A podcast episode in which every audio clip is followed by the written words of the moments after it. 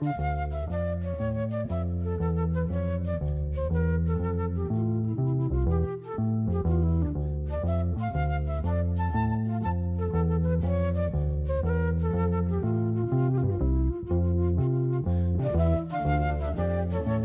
noches a todos los oyentes y las oyentes de Pensamiento de la Nación, el programa que hacemos con el amigo Francisco Besone en Viento del Sur.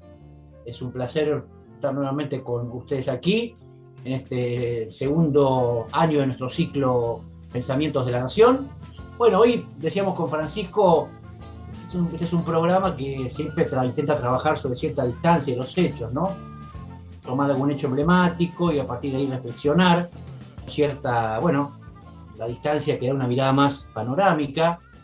Sin embargo, bueno, hay un tema como, un tema como insolayable. Acaba de haber elecciones en la Argentina hace muy pocos días atrás. Eh, Las elecciones son interesantes, ¿no? Porque por una parte este, marcan cierta... Hay, hay- hay un- hay una carga de coyuntura allí, tiene que ver con el, digamos, con, con el presente, con, las, con los acontecimientos más, más, más candentes de la vida de un país, y por supuesto eso interesa, merece atención. Hay, hay, hay, una fibra del día a día en una elección, ¿no? Es una- un balance de la vida política de un país. Pero además, esas elecciones, estas y cualquiera, también marcan una cierta mm, temperatura de una sociedad, ¿no? Y por lo tanto, nos parece importante tomar el programa de un balance de las elecciones. ¿Qué pasó allí? ¿Cómo analizarlos? ¿Qué conclusiones sacar? Elecciones muy particulares, además, Francisco, porque son elecciones en el marco de una pandemia. Eso no. Vos, yo y creo que el invitado también va a compartir esta idea. Nunca tuvimos, digamos, nuestras experiencias electorales son muy este, extrañas respecto de esta, una elección en el contexto de la peor pandemia que vivió la modernidad. Era muy difícil saber cómo esa pandemia impactaba en la conciencia social, cómo leía la sociedad los efectos de la pandemia sobre su vida concreta, que, cómo se iba a manifestar a propósito de, esa, de ese acontecimiento civilizatorio insólito, inesperado.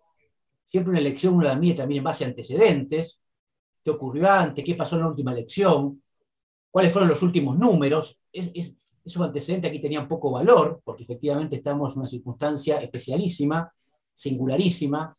Esa singularidad, ¿cómo impactaría en la elección? No lo sabíamos, ahora lo sabemos, pero ¿qué decir sobre eso? ¿no? Es decir, ¿qué, ¿Qué conclusión sacar sobre esta manifestación de la conciencia social a propósito de la pandemia?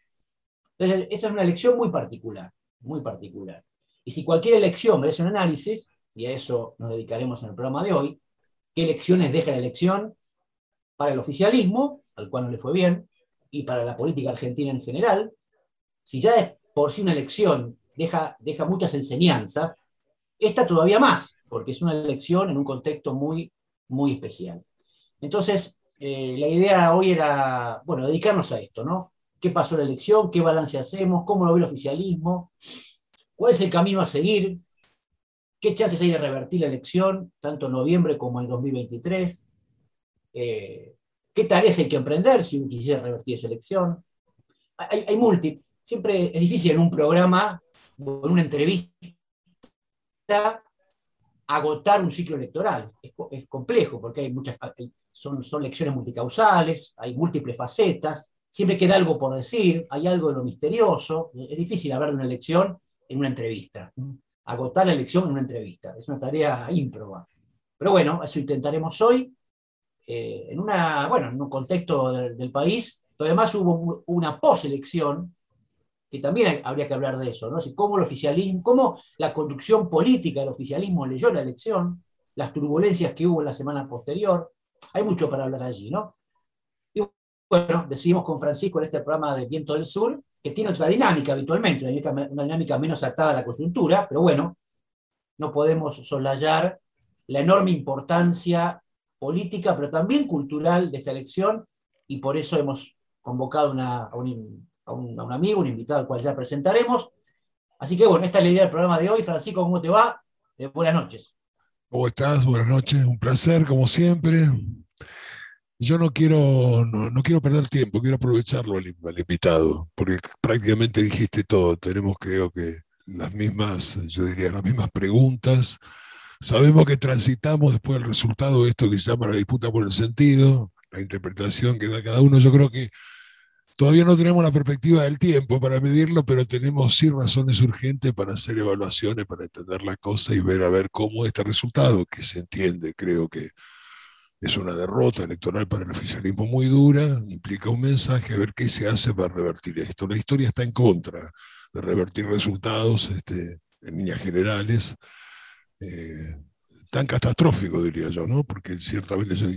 Y posiblemente, bueno, en el caso del invitado, y mucho más en la instancia, digamos, que tiene un hombre que está muy cerca, muy cerca en la Casa Rosada, de esos humores que se respirarán o que se respiran exactamente, ya sea victorias o derrotas, me parece que tenemos que meternos ahí y escucharlo. Para colmo, para colmo, gran parte, pues es que yo tengo, tengo un texto que me ha gustado mucho de él, tiene varios, pero hay uno que habla de los mitos y cuando uno ve una lectura posible, digamos, lo que ha sido el resultado electoral, si uno considera que más allá de la izquierda hay una parte de la derecha si uno hace una pregunta muchas veces si no solamente se trata de un voto castigo, sino también de una derechización de la sociedad, está incluido en uno de sus textos, que porque me parece que las creencias que anidan en ese voto opositor llamado de la derecha, está en un libro de él que se llama Mitomanías Argentinas. Pero bueno, eso lo veremos con él. Bueno, ya lo anticipaste, el invitado de hoy, Alejandro Grimson,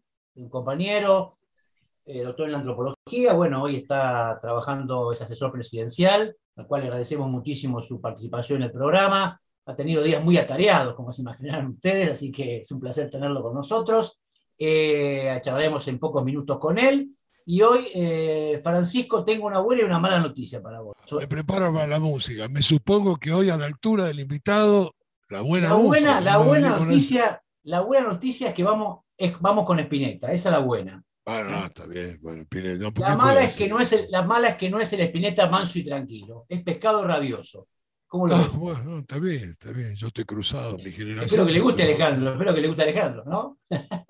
sí, pero no, pero me parece que Alejandro no es del rock duro que te gusta a vos, eso de, romper guitarra y comerse los pollitos en el escenario. Me parece, pero bueno, puedo equivocar. hicimos un mix, un mix, una espineta duro, digamos, una espineta duro. Espineta, ah, pescado rabioso Alejandro Grimson, elecciones 2021. Este es el combo el día de la fecha. Bueno, vamos al primer tema musical y en pocos minutos conversamos con el invitado de hoy, Alejandro Grimson, y bueno, las elecciones en la Argentina y bueno, el futuro del país. En pocos minutos va nuestro reportaje.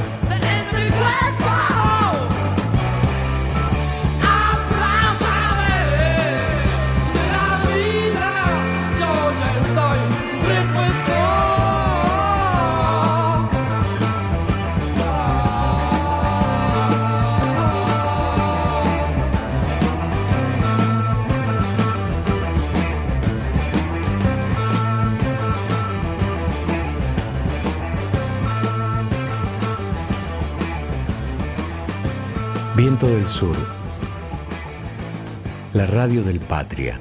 Bueno, como anticipamos en el primer bloque, está con nosotros Alejandro Grimson. Es un placer tener el programa de hoy aquí en Viento del Sur. Alejandro, ¿cómo te va? Buenas noches y muchas gracias por acompañarnos. ¿eh? Hola Juan, hola Francisco, un gusto estar con ustedes. Bueno, un placer, viejo. Eh, algo escuchaste, me imagino, en la introducción. Siempre las elecciones este, son fenómenos tan, tan impactantes como complejos, ¿no? Difícil hablar de una elección tan influyente como esta en un tiempo limitado como es un reportaje. Hay múltiples causas. ¿Qué es lo primero que dirías vos en tu balance sobre esta elección? ¿Cómo la ves?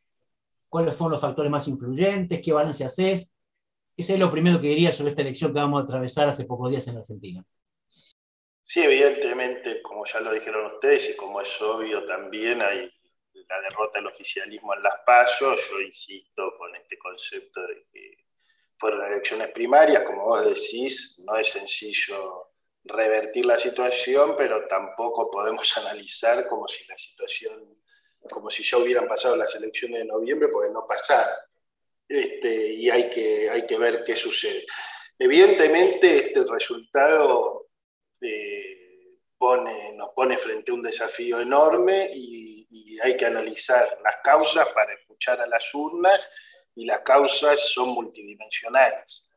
Eh, yo diría en primer lugar que todos sabemos que, que, el Frente de Todos ganó la elección del año 2019 porque la gente quería estar mejor, porque la gente quería que la economía volviera a funcionar, etc.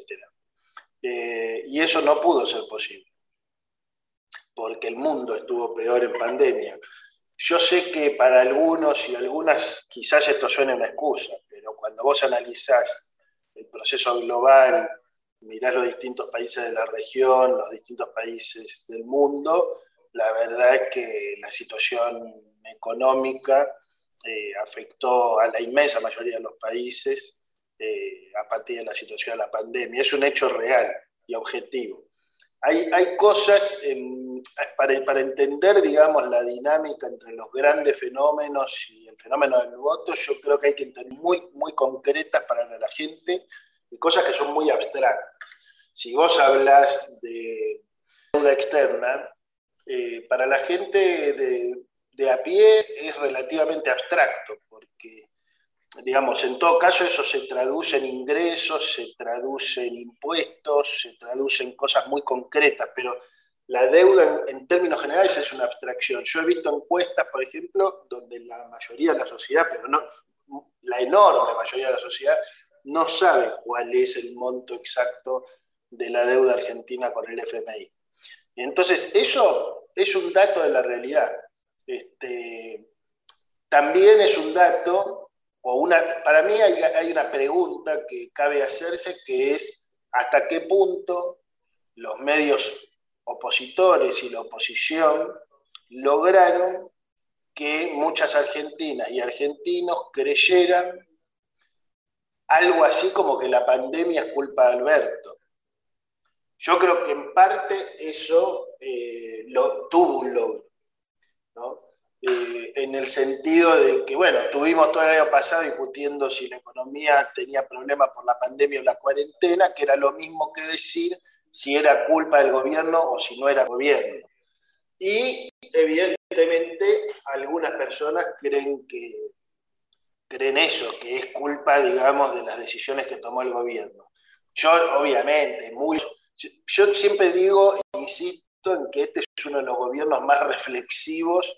He hablado con, muchísimos integrantes del gabinete y es un, es un gobierno muy preocupado por mirar no solo los desaciertos, sino también aquellas políticas que no logran cumplir los objetivos para las que fueron diseñadas y que por lo tanto tienen que ser corregidas, mejoradas, etcétera, etcétera.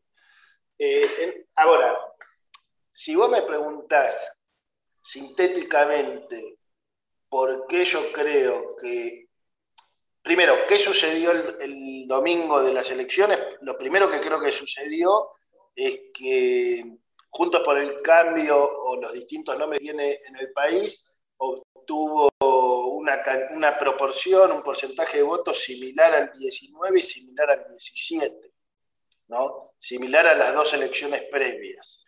Y el Frente de Todos eh, bajó significativamente el porcentaje y la cantidad de votos respecto de, de la elección de 2019. Es decir, que lo que se fue de los votantes que no votaron al Frente de Todos una parte no fue a votar, otra parte votó en blanco, otra parte votó otras opciones y se dispersó fundamentalmente. ¿Por qué sucedió eso? Yo creo que porque la sociedad eh, está realmente muy golpeada en términos económicos, sociales, eh, por todo el proceso que, que atravesó la educación y por otros problemas eh, que yo creo que no se pueden menospreciar, como es el tema de la seguridad democrática eh, y, otros temas similares a esos, pero creo que esos, lo económico, lo social, lo educativo y la seguridad, realmente creo que son temas enormes, enormes. Enormes en la vida concreta de la gente, porque no solo el bolsillo, es ir a tomarse el colectivo y es también la organización de la vida cotidiana de la familia.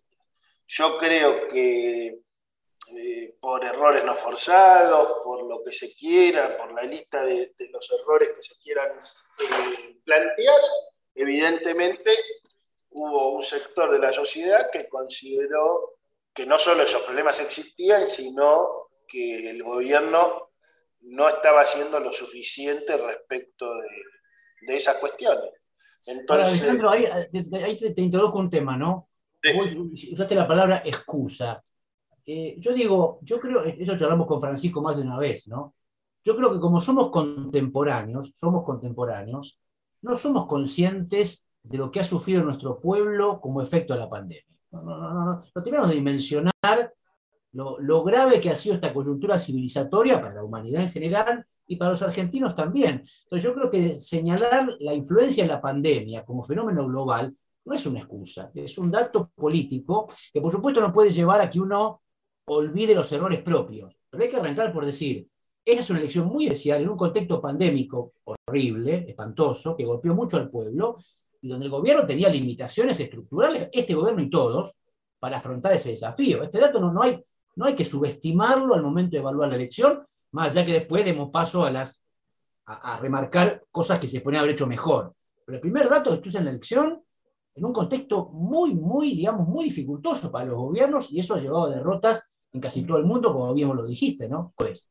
Sí, sí, obviamente los oficialismos sufrieron derrotas en todo el mundo justamente por esto que yo traté de decir al inicio, que, que, que, que digamos, eh, ya Caparrós lo había escrito, digo, alguien que no tiene la misma posición política que tengo yo, lo había escrito cuando analizó este, el avance de, la derecha en España. Los gobiernos nacionales, donde allí, allí donde los gobiernos nacionales tomaron medidas de cuidado, los gobiernos locales se apoyaron en eso para hacer un jueguito de que ellos eran más pro libertad que los gobiernos nacionales. Para los que no lo saben, allí donde los gobiernos tomaron decisiones negacionistas, los gobiernos locales tuvieron que ser los que se pusieron al frente de los cierres y de las cuarentenas, incluso con conflictos jurídicos de primera magnitud. Eh, y eso ha sucedido. Ahora, bueno, efectivamente, yo estoy convencido, yo eh, era muy pibe cuando asumió Alfonsín, este, y siempre fui una persona con, con una posición de izquierda, y mi visión sobre Alfonsín hoy es distinta de cuando tenía 15 años, pero no es por una, porque cambió la, eh, la, edad, cambió la edad de la sociedad también, porque quiero decir, nosotros no vemos como sociedad de la misma manera Alfonsín como lo veíamos en el 88 y hoy.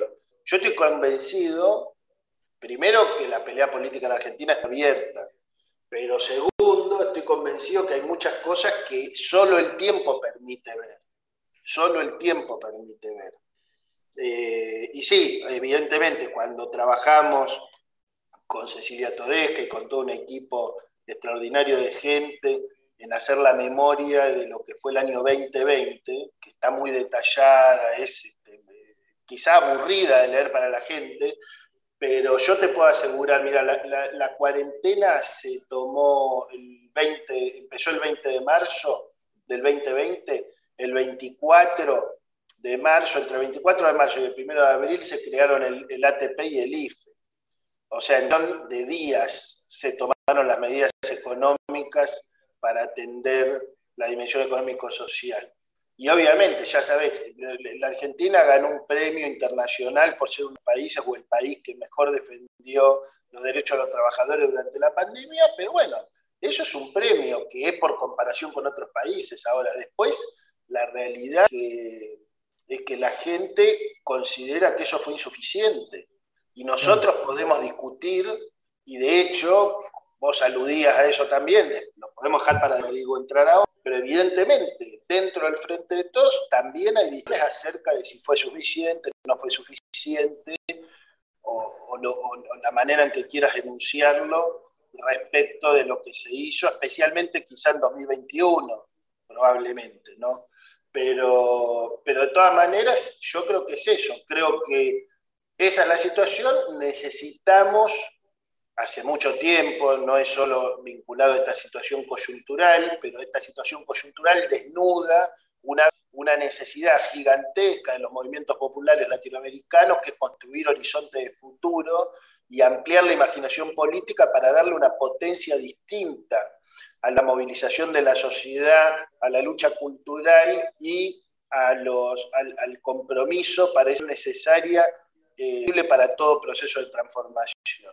Evidentemente estamos viviendo en una época que no es en la Argentina, es global, donde hay una, una falta de una mayor intensidad en los debates políticos, en los debates intelectuales, las construcciones colectivas que permitan ampliar esa frontera y generar un horizonte de futuro que pueda mostrar el rumbo claro y contundente de a dónde queremos ir. Ahora, te digo ahí, Alejandro, decíamos, hay una cuestión que tiene que ver con fenómeno, hay un fenómeno global que impactó la elección, sin lugar a dudas. Ahora, sin lugar a dudas también, acá ha habido, llamémosle insuficiencias, llamémosle falta de intensidad, llamémosle, digamos, falta de energía, falta de audacia de parte del gobierno. ¿Cómo lo ves a esto vos? No? Porque allí hay un tema que pienso vamos a coincidir, el tema de la política de ingresos, ¿no? O ahí, ahí faltó como mayor, digamos, yo no lo llamaría ajuste, pero sí faltó, digamos, mayor contundencia, me parece a mí, o nos parece con Francisco, en atender, bueno, justamente los efectos económicos, sociales de esta pandemia en la vida popular. ¿Qué, visión tenemos de eso? Mira, yo obviamente que soy antropólogo, no soy economista, sé que entre los economistas heterodoxos hay un debate que parece importante y, en primer lugar, te soy sincero, lo escucho con atención y trato de comprender todas sus implicancias, para resumirlo, el debate es la Argentina, todos coinciden en que la Argentina, el Estado argentino, etcétera, debería haber colocado y generado más eh, asistencia y contribución y protección económico-social, con la diferencia de que algunos creen que eso no era factible sin afectar aún más a los sectores populares porque iba a tener otras repercusiones negativas que tienen que ver con lo que de manera muy teórica, yo me doy ese lujo, digamos, de, decirlo de manera muy conceptual, son las paradojas de las políticas públicas. En algunos casos vos aplicás una política pública con un objetivo y la consecuencia de esa política es la contraria de la que vos buscas. Algunos economistas heterodoxos plantean que si vos vas más allá de un límite, que yo no lo puedo precisar porque soy antropólogo, podrías provocar ese tipo de consecuencias no deseadas.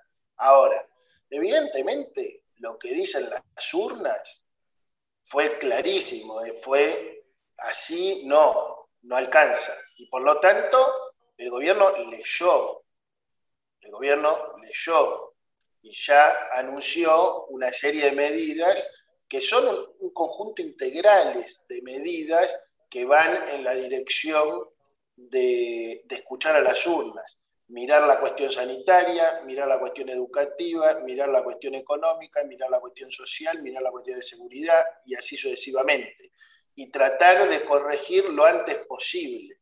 Yo sé que los medios opositores dicen que estas decisiones son por razones electorales, pero la verdad que no es así. La verdad es que estas decisiones son porque son necesarias. Si la sociedad está reclamando mayor este, agilidad, mayor velocidad en algunas cuestiones, bueno, un gobierno profundamente democrático, profundamente comprometido con, el pueblo argentino, ¿qué es lo que hace?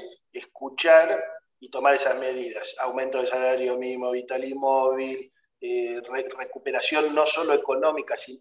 Con la economía, ¿qué es lo que se busca? La recuperación en términos macro está bien, aunque la gente... Ahora, lo que necesitamos es que eso llegue a todos los hogares. O sea, cuando vos miras los números fríos, los números dan bien, porque en la Argentina se recupera una velocidad importante, con heterogeneidad. O sea, heterogeneidad quiere decir, hay sectores que están arriba, no solo arriba de la pandemia, de antes de la pandemia, están arriba de la crisis de Macri, entendamos que en la economía acá hubo dos crisis, ¿no? la de Macri especialmente 2018-2019 con esas mega devaluaciones que pulverizaron el salario, se perdió el 20% del salario en el gobierno de Macri, el salario real, y hubo un industricidio en el gobierno de Macri, que fue la destrucción, la Argentina fue el país que más destruyó industria de todo el mundo, destruyó alrededor del 17% de su capacidad productiva en términos industriales eh, solo en esos años. Eso hay sectores que están en la punta de la recuperación que ya pasaron antes de la crisis que se abrió en mayo de 2018. Hay sectores intermedios que están a la altura de antes de la pandemia y hay sectores muy obvios, por ejemplo, si te pongo el ejemplo, un restaurante que puede estar en la zona del microcentro de las grandes ciudades, si hay mucha administración pública, movimiento bancario históricamente en esos lugares, quizás esté muy mal por dar un simple ejemplo, o algunos lugares del turismo, y así podemos seguir. Entonces, lo que pasa es que, lo que las decisiones que está tomando el gobierno son para acelerar un objetivo que el gobierno ya tenía, que es que esa recuperación llegue a todos los hogares de la Argentina lo antes posible. Lo mismo la recuperación educativa, porque se perdió en pandemia. No, no solo se perdió en vida, en la organización de la vida cotidiana de la familia, sino también en la construcción de conocimientos con los, pibes y las pibas, con las, las escuelas, etc. Y hoy tenemos planes que se están poniendo en marcha en todo el país para recuperar. Ojo, eh, no estamos hablando de recuperar en un mes o dos, tenemos que tener planes también de mediano plazo, entendiendo que eh, esto es un tema fundamental. Y de la misma manera se tiene que hacer en cada una de las áreas. Muy bien, Estamos conversando con Alejandro Grimson aquí en Pensamiento de la Nación, el programa que hacemos con Francisco Besone, todo domingo de 20 a 21 horas en Viento del Sur, la radio online de Instituto Patria. Vamos al segundo tema musical y estamos. Patria.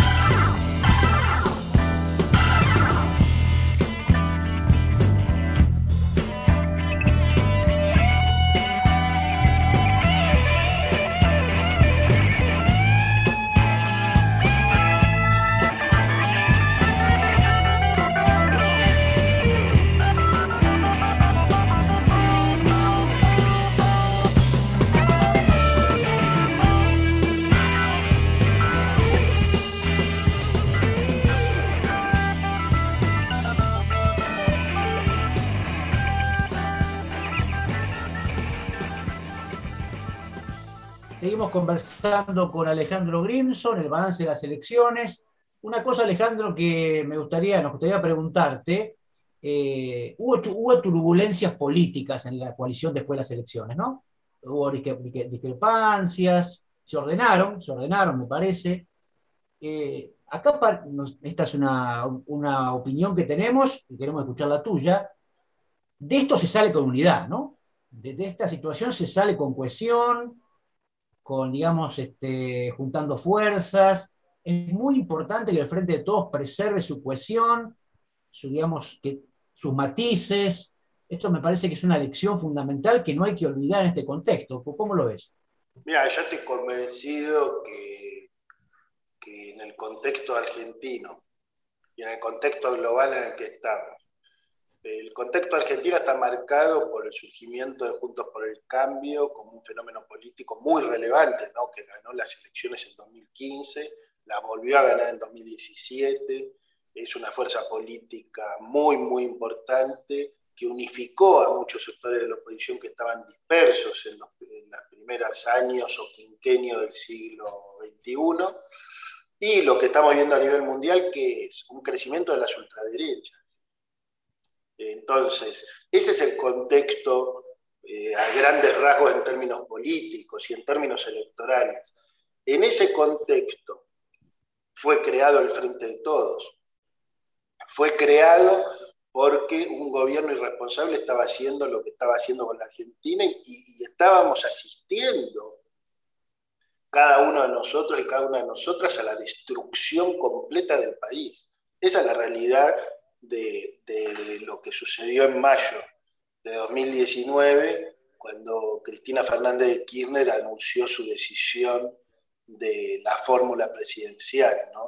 Entonces, a mi juicio, yo, eh, a ver, no sé cómo expresarlo, pero yo creo que tenemos que estar convencidos de este, de este elemento conceptual básico es con unidad en la diversidad del campo popular que podemos tener chances de ganarle las elecciones a eh, la oposición de derecha y solo con esa unidad tenemos chances. Sin esa unidad no tenemos ninguna chance de transformar nada.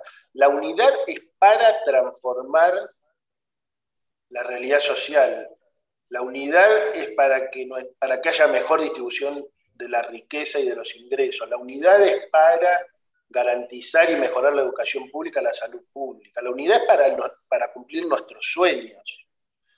¿no? Ahora, la verdad es que sin unidad eso es imposible. Y si nosotros no partimos de ese punto, entramos en debates imposibles. ¿Qué quiere decir esto? Quiere decir, si uno parte de ahí, todos los debates son debates en el contexto de la unidad. Ahora, si alguien pone en cuestión la unidad, no hay nada más para discutir. O sea, lo único que hay que discutir es eso, porque eh, realmente es un no la puso, ¿no la puso alguien, no la puso en debate la unidad en este tiempo y de ahí las tensiones, este, Alejandro? No, te escuché bien. Si no ha habido, precisamente a raíz de esta crisis, de estas tensiones que se manifestaron, precisamente por el resultado electoral, no ha habido algún sueño, digamos, ahí de, digamos, de dejar ese doble comando, por decirlo de alguna manera. Me refiero como un clima íntimo, obviamente, en la Casa Rosada. ¿Hay alguna nota periodística que da cuenta de eso? Sí, las leí, las notas periodísticas. Eh, yo, por lo que hablé con el presidente de la Nación y lo que leí eh, de la carta que leímos todos de Cristina Fernández Kirchner, eh, yo creo que en ellos dos jamás estuvo en duda eso. ahora, por eso estoy insistiendo en que tenemos que tenerlo todo claro porque ellos están con todas las dificultades que ya conocimos del contexto, con todas las dificultades que incluso plantea la coalición. Digo, por supuesto que tiene desafíos la coalición, no es que sea fácil la coalición, pero es el trabajo necesario, imprescindible que tenemos que hacer para, ir hacia el país que queremos. Ahora, eh, justamente insisto en esto porque creo que la mejor manera de ayudar a Alberto y a Cristina es partir de esta noción de la que ellos parten, de que es a partir de la unidad que podemos discutir cualquier otro tema, tema de política económica, tema de, orientación sobre el tema de política exterior, seguridad, lo que vos quieras, todo se puede discutir. Yo, además, si hay algo que nunca me va a asustar en la discusión, a mí lo que sí me asusta es que eh, no entendamos la gravedad eh, del momento económico, social y político que atraviesa Argentina. pero lo notable es que alguien lo advirtió. O sea, yo, por lo menos la lectura que uno hace, inclusive ahora más refundada por la perspectiva que da el tiempo, en este modo, digamos, de la unidad, pero tener algún, alguna, digamos, una orientación unificada en función no solamente de las promesas electorales, que me parece que eso es lo que la gente votó, ¿no? En última instancia, un discurso con una épica determinada. Cristina Fernández de Kirchner advirtió permanentemente, digamos, y creo que lo hizo de un lugar muy incómodo, porque es un personaje permanentemente demonizado, hay un juego de los medios de comunicación que, bueno, de alguna manera rinden frutos en función de la descalificación, inclusive hasta del propio presidente, lo advirtió con el tiempo, que se entraba en una geografía distributiva jodida, la pandemia por otro lado, siempre hubo, y uno lo rescata aún más, más nítidamente con el tiempo, desde funcionarios que no funcionan, hasta es necesario hacer un pacto, hay que emparejar precios, salarios, jubilaciones, que son las problemáticas de siempre. El problema es que este es un sistema presidencialista, y el, me refiero, con todo lo que ello implica, ¿no? Entonces la orientación ciertamente se sostiene en esa unidad si hay un, hay un rumbo común no parece haberlo. Eh, yo creo que, mira, yo creo que tiene que haberlo, que lo tenemos que construir y que es nuestra responsabilidad histórica construirlo y que todas las discusiones que podamos tener, si necesitamos más horas para analizar los datos, tenemos que poner todas las horas que sean necesarias. Si necesitamos más horas para discutir, tenemos que poner todas las horas que sean necesarias. Si tenemos que eh, licuar nuestras diferencias, lo tenemos que hacer. ¿Por qué? Porque tenemos el mismo objetivo. El primer objetivo es que este país pueda empezar a este proceso de recuperación económica, que no se lo queden cuatro vivos, que sea un proceso sostenido en el tiempo, que se sostenga, que no sea algo, digamos, que, que no se sostenga varios años. Necesitamos que se sostenga muchos años. Necesitamos que eso sea distributivo, necesitamos que sea inclusivo, necesitamos que sea democrático, necesitamos que tenga perspectiva de género, necesitamos que sea garantizando los derechos humanos. Estamos de acuerdo en todo lo principal. Yo sí quizás pienso que nos falta conversar más, discutir más, escucharnos más, entender las distintas opciones, probar con una, si no funciona, entonces vamos con la otra. Tenemos que ser más equipo que nunca, más equipo que nunca. Eso también es la unidad. La unidad no es solo para postularse a la elección, nunca fue así. Si vos escuchás el video de Cristina el 18 de mayo de 2019, la unidad es para gobernar, para gobernar. Y eso, eso está muy claro. Y está muy claro mucho antes de las pasos del 2019. Está muy claro en la decisión estratégica. ¿no? Entonces, justamente la unidad para gobernar es una unidad que implica debatir lo que haya que debatir para construir eso, porque sabemos lo que es lo otro de esto. Sin duda, sin duda. Yo creo, yo creo Alejandro y Francisco, yo creo que, a ver, me parece que en un momento de dificultades, lo peor que se puede hacer es sobreactuar las diferencias, ¿no? Es decir, yo creo que en un contexto desafiante, después de una derrota, en un país destruido que nos dejó Macri, ya sabemos, es muy importante justamente buscar los puntos de equilibrio al interior de una coalición variada. Además, para el peronismo no es novedad esto, ¿no? Si, digamos, si bien el Frente de Todos excede al peronismo, que el peronismo tiene matices lo sabemos todo. Entonces, el punto es cómo logra galvanizarse, cohesionarse, digamos, frente a un desafío muy grande, que es un frente de derecha potente, como decía Alejandro, un contexto internacional muy difícil y una derrota electoral. Creo que este es un momento donde hace falta justamente buscar el punto de equilibrio entre las diferencias y no exacerbarlas, ¿no? ¿Cómo lo ves, Alejandro? Mira, yo creo que también podemos mirar la historia argentina. La historia argentina es una historia donde, primero, en el libro mío sobre peronismo, yo planteo que el peronismo siempre fue diverso.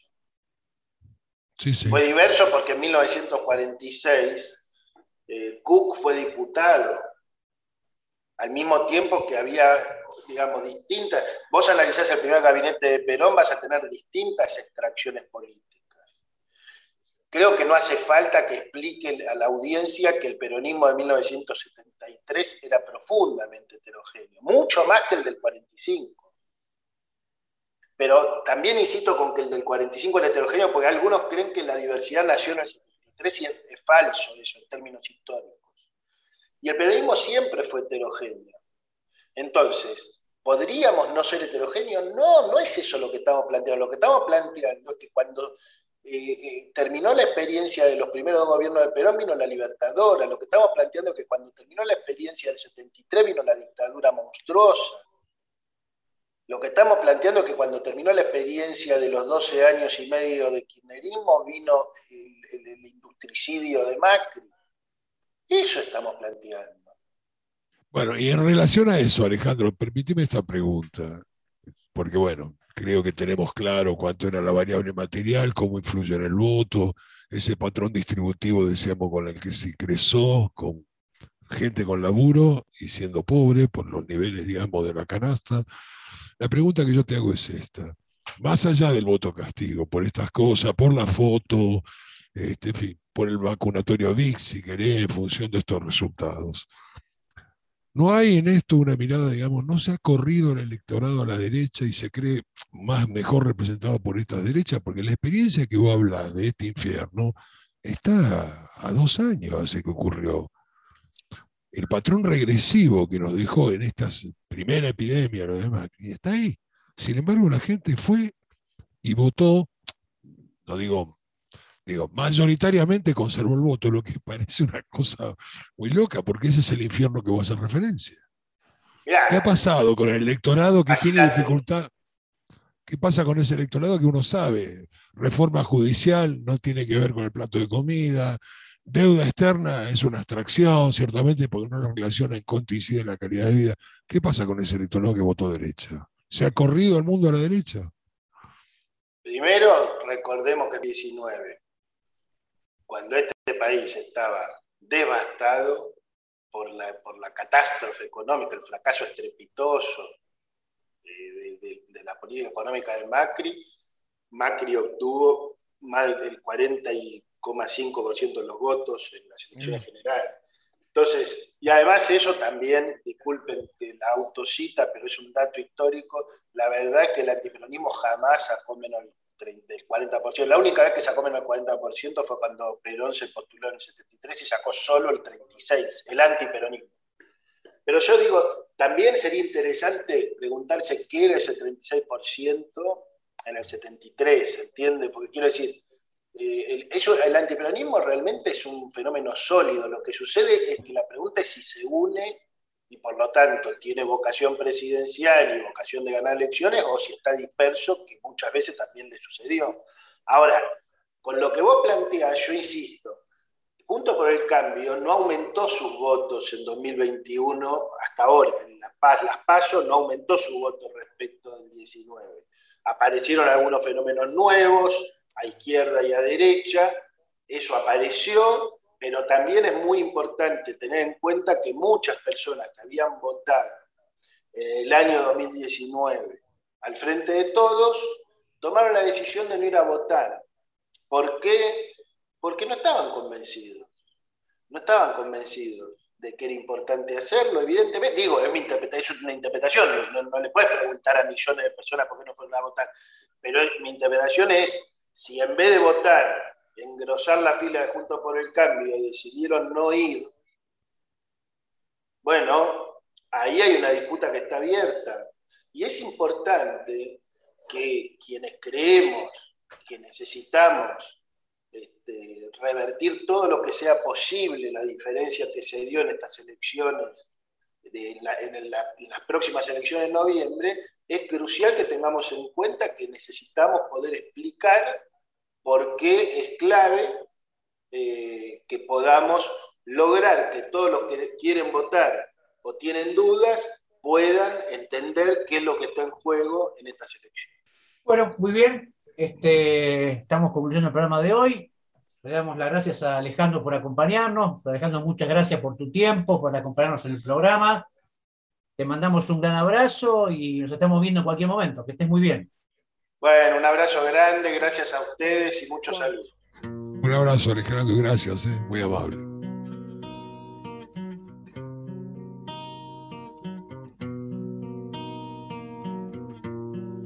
Las uvas viejas de un amor en el placar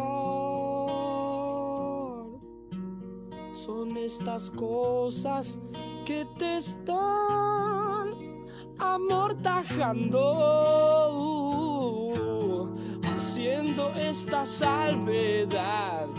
Tu mente ya estará progresando, pero vas donde sonrisas te dan esos encapuchados de un mundo viejo. No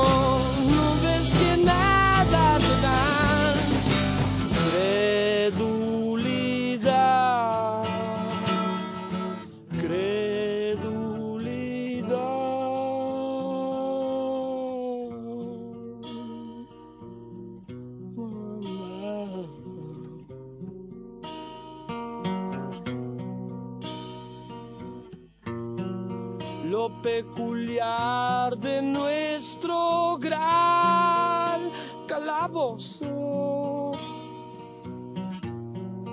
Es esta especie de terror por el bosque. Ah, la risa, nena, no podrá surgir a menos que te subas al árbol. El árbol es la verdad. Descansa por tu cuerpo, cierra ya los ojos. Oh, tus uvas vas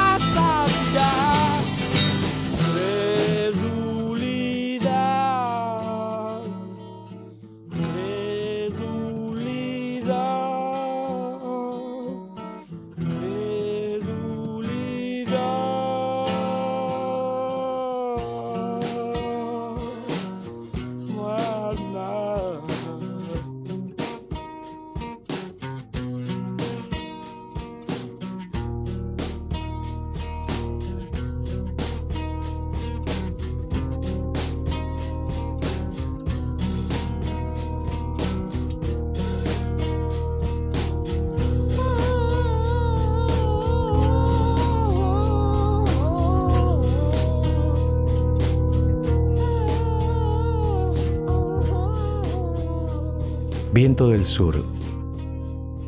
La radio del Patria. Bueno, aquí cerramos el programa de hoy. Tuvimos un invitado muy adecuado, Francisco Alejandro Grimson, antropólogo, un, un fino teórico social. Vos mencionaste un par de libros de él Sí, sí. muy recomendables. Y bueno, que en este momento está trabajando allí en el equipo de gobierno del presidente, así que era una voz, una voz más que apropiada para la coyuntura. eh, en un momento difícil, ¿no? Porque, como charlamos en el programa, un momento difícil a nivel planetario, un momento difícil para un gobierno que acaba de ser derrotado electoralmente, y, donde es muy importante, no sé cómo lo veo Francisco, tener también serenidad en el análisis, ¿no? Es decir, tener la capacidad de, de mensurar todos los factores y a partir de ahí poder diseñar un curso a seguir, ¿no? ¿Cómo lo viste? Sí, sin duda. Es un, transo, un trance difícil el que pasa el gobierno, esta administración.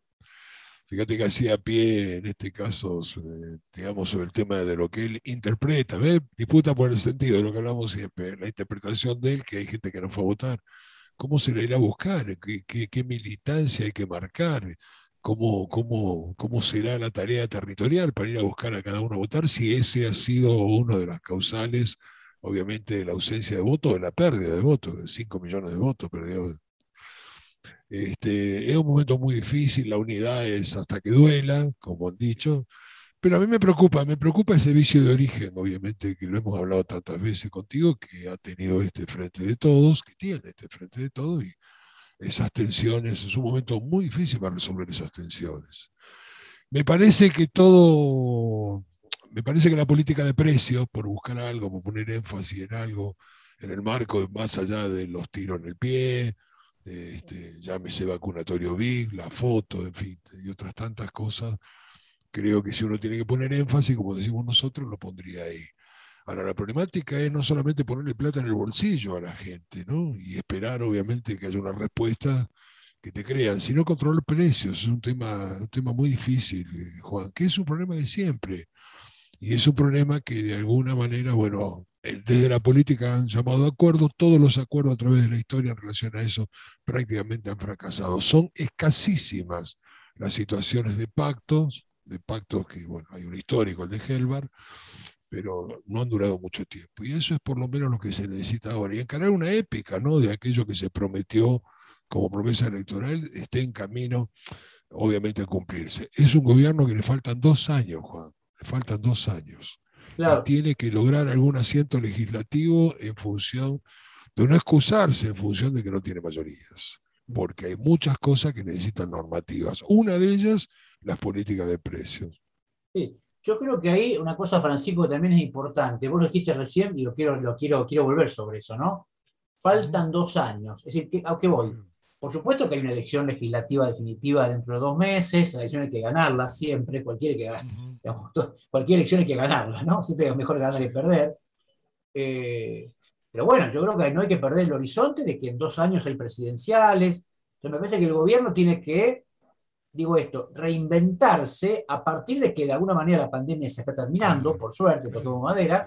Sí, sí. Y hay que recuperar la épica del 2019, bien vos lo decías, ¿no? Recuperar el compromiso electoral de hace dos años, revisar ciertos instrumentos, ser más audaz. Yo creo que al gobierno le faltó audacia, ¿no? Yo lo, yo lo defino así. Sin duda. Bueno, Hay seguro que faltó, faltó audacia, ¿no? Faltó, por supuesto, claro, es difícil ser audaz en un contexto mundial adverso, en una situación pandémica, pero bueno, el pueblo habló, hay un mandato electoral, efectivamente hay que, hay que volver a, hay que recuperar el entusiasmo generó el Frente de Todos hace dos años, y eso, y eso no es imposible, ¿no? ¿Cómo lo ves? No, no, no, no, no gestos, convicción.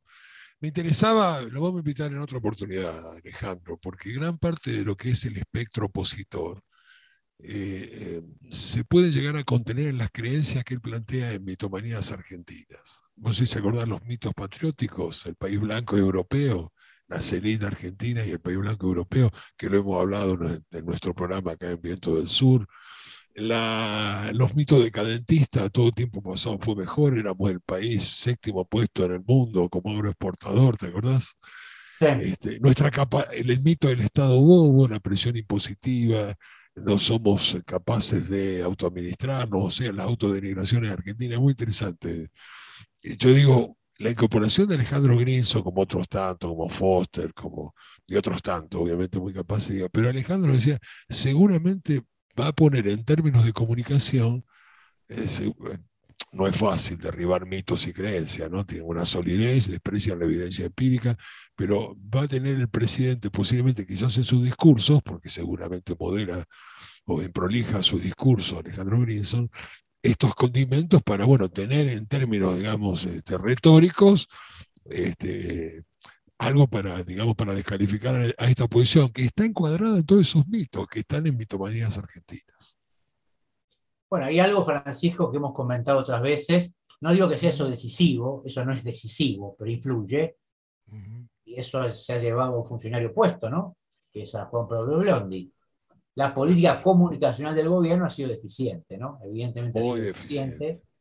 Muy deficiente. Me parece que esperemos que el nuevo vocero responsable, no lo conozco, al, nuevo funcionario, muestre mayor criterio, eh, efectividad y empuje en la política de comunicación, ¿no? Que todo gobierno, todo gobierno primero tiene que gobernar bien, eso es básico, pero además tiene que saberlo comunicar. Y eso, y eso en, algún, en algún punto falló, ¿no? Sin duda, una buena política con hechos concretos alivia mucho la tarea comunicativa y, obviamente no hay magia que si tenés una mala política, me parece que son las dos cosas, pero para colmo en este caso como un quinta columna, ¿no? por lo que hemos visto, por lo que hemos integrado en términos comunicacionales, este, no solamente deficiente, sino orientada muy parcialmente hacia intereses que molestan al socio mayoritario, seguramente operaciones de prensa. Una Claro, cosa claro. notable, ¿no? Porque podemos evaluar todos los votos, este, dónde fueron, pero la parte, digamos, del kirchnerismo duro se mantuvo. Lo Claro. que se perdió, esto es, esto es notable para entender, inclusive en las peores condiciones. Fíjate vos en esta, este socio mayoritario, digamos, que conforma este frente de todos, conservó los votos. En el peor momento, en un peor momento con esa geografía distributiva que era lo que hablábamos. Así es. Bueno, nos estamos despidiendo en el programa de hoy, aquí en Pensamiento de la Nación. Hoy con el, amigo Alejandro Grinson hablando de las elecciones. Sí, sí, y eh, en la radio online del. Patria, Viento del Sur, con el amigo Francisco Besone. Sí, Un señor. agradecimiento, como siempre, a Diego Cisternas, a Julia Bastanzo. Y bueno, un saludo a todos y a todas y nos vemos en una semana. Buenas Un noches. abrazo, Chau. un gustazo, un gustazo, gracias. Patria.